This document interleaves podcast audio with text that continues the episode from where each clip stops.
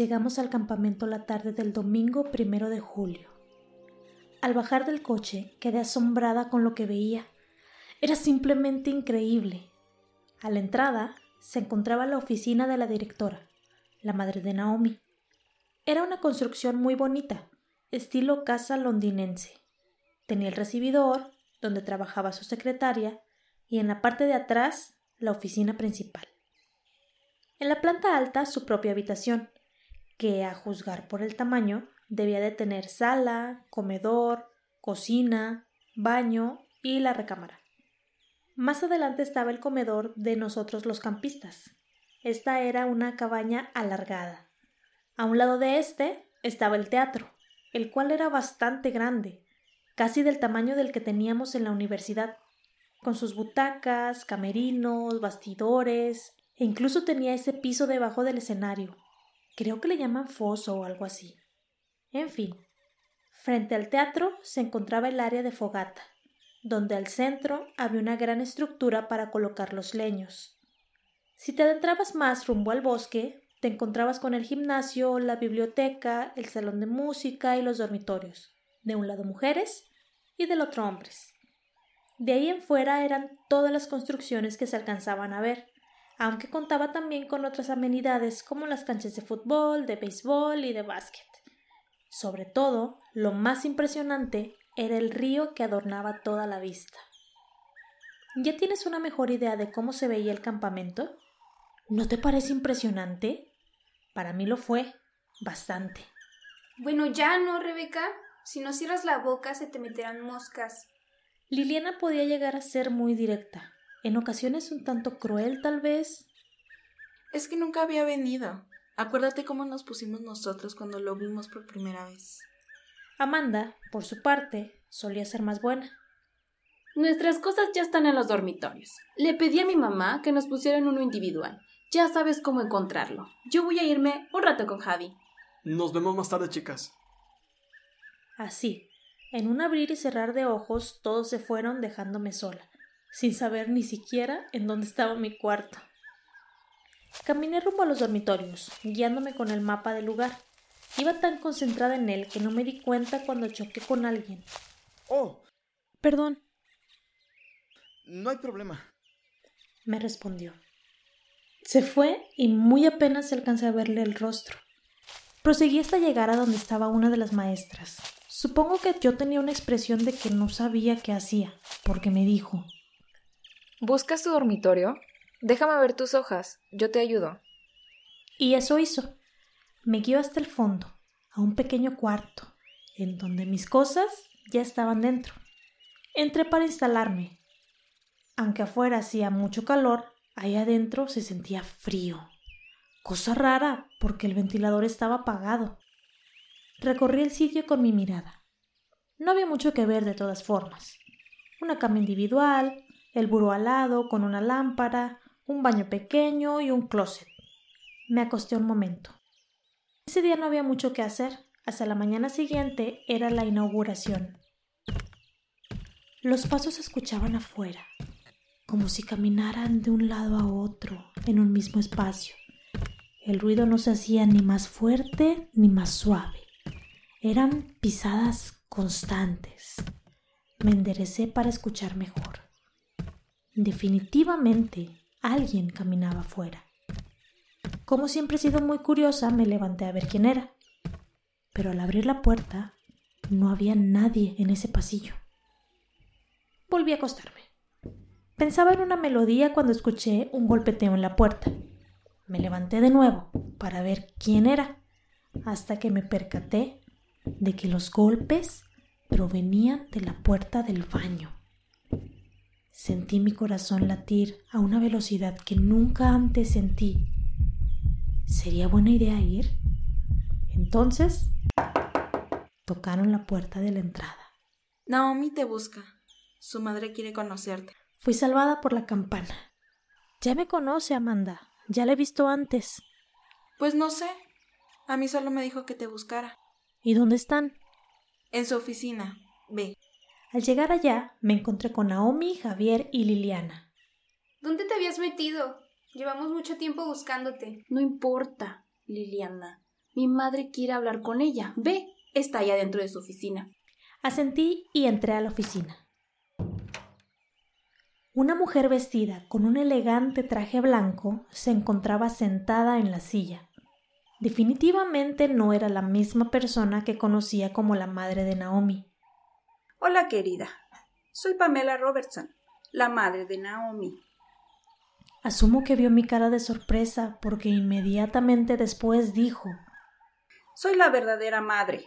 La otra es su madrastra. Ahora tenía sentido. En fin, Naomi me comentó sobre ti. Yo misma le insistí que te invitara al campamento. Muchas gracias. Estoy muy agradecida por la oportunidad. He leído sobre este lugar y... ¿Qué has leído? me interrumpió. Bueno, que varias estrellas del cine y las telenovelas han pasado por aquí. Es algo así como la manera de llegar al estrellato. Venir aquí es parte del currículo. ¿Y qué has leído sobre Elton? No me vengas con que nada, porque no voy a creerte. ¿Acaso era una trampa? Me sentí nerviosa. No sabía con exactitud qué responder. Asumí que la verdad no siempre es la mejor respuesta. Bueno, eh, sí vi algo al respecto, pero no le presté importancia. Siento que el asunto de la desaparición, si es real o no, no es de mi incumbencia. Aparte tampoco es que me concierne saber. Naomi me ofreció la oportunidad de venir y la tomé. Nunca podría pagar por asistir a un lugar así. Entonces para mí lo mejor es no pensar en temas en los que ni siquiera me involucran. ¿Todo eso le respondí? Me sorprendí de mí misma. Esperaba haber sonado convincente. Buena chica. Ya me decía mi hija que tú eres un ejemplo a seguir. Aquello me pareció mentira. Solo me limité a sonreír. ¿Tienes novio? Ah, eh, no, yo no. Eh, tengo que concentrarme en la escuela. No puedo darme el lujo de perder la beca. ¿Y has tenido? No veía el objetivo de sus preguntas. Sin embargo, no podía hacer más que responder. Quise tener uno. Cuando era una niña, durante tres años me gustó el mismo compañero de clase. Y finalmente, cuando se me declaró, lo rechacé. Ay, bueno, yo pensé que a mis diez años no sabía realmente qué era el amor. Sí me he interesado por chicos, pero lo de la beca es cierto, no puedo perderla. ¿Qué tal un amor de verano? ¿Disculpe? Sí, bueno. Aquí en el Rodi, muchas parejas fugaces surgen y desaparecen a final del mes. Ah, eh, no, yo eh, no lo tengo en mente, la verdad. Quiero aprovechar al máximo las clases. Quién sabe, tal vez al final consiga un pequeño papel. En grande. Siempre piensa en grande. No digas que conseguirás un pequeño papel. Di que vas a tener el papel, el protagónico. Bueno, yo eh, lo intentaré, señora Pamela. Ya veo por qué Naomi dice que eres una buena chica. Ve, anda, conoce el lugar. Así, sin más, me fui de su oficina. No entendí el motivo de que me llamara. Asumí que solo quería conocer a las amistades de su hija. Cuando salí de hablar con ella, los demás habían desaparecido de nuevo. Me devolví a mi cuarto. Entré y apenas puse un pie adentro, el golpeteo de la puerta del baño se repitió. Sonaba como si algo se golpeara contra la madera. Tal vez Amanda había entrado para jugarme una broma. Me acerqué. Antes de girar la perilla, me interrumpió un grito que provenía de afuera. Salí a toda prisa. Los otros alumnos corrían hacia la orilla del río. Yo lo hice también. Una vez ahí, me encontré con Javier y Liliana. ¿Qué pasó? Retaron a una de las alumnas a entrar al río desnuda. Como no sabía nadar, por poco se ahoga, y entonces vimos a lo lejos al merodeador. ¿A quién? No sé mucho sobre él, solo sé que año tras año viene a El Rodi, no sé a qué. Dicen que muchos vienen a curiosear, en busca de la leyenda de Elton. Aparte escuché que cada 10 años pasa algo. Este verano hace 30 años del suceso. Entonces es cierto lo que pasó, Liliana. No, Rebeca, es un invento. Claro que es cierto, tonta. ¿Por qué crees que se empeñan tanto en que se olvide? Para no perder la fama del lugar, claro. No me imagino cómo se va a poner la madre de Naomi. Su primer año y ya pasa esto. Pues te va a tocar consolarla, ¿no? Ay, cállate, Liliana. Yo me voy. Yo también. Una vez más, me quedé sola otra vez. A lo lejos vi una figura correr entre el bosque. ¿Quién habría sido? Mientras tanto, la mujer policía que llegó se quedó haciendo rondines, impidiendo que la gente entrara al río e interrogando a quien consideraba que lucía sospechoso. Durante la tarde me quedé afuera. Estar adentro de mi dormitorio me daba escalofríos. Me senté en el área de la fogata a leer un libro. Antes del anochecer llegaron Naomi, Javier, Liliana y Amanda.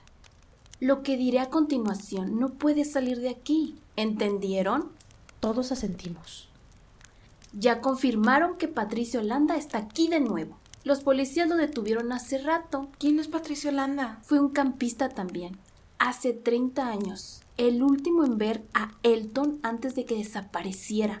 Entonces tendremos que andar con cuidado, ¿no? Así es. Por lo pronto iré a cenar, después a nuestras habitaciones a dormir. Mañana es la inauguración y después comienzan las clases. Así lo hicimos. Una vez en la cena, yo me sentía mortificada de volver a aquel cuarto. Ay, ¿tú qué traes, Rebeca? Es que mi cuarto me da miedo. Van a creer que estoy loca, pero se oyen ruidos. ¿Te dieron el cuarto al fondo? Sí, ¿cómo sabes? Todos se miraron y pasaron saliva. Voltearon a ver a Naomi, quien asintió como en señal de aprobación. ¿De verdad quieres saber lo que pasó ahí?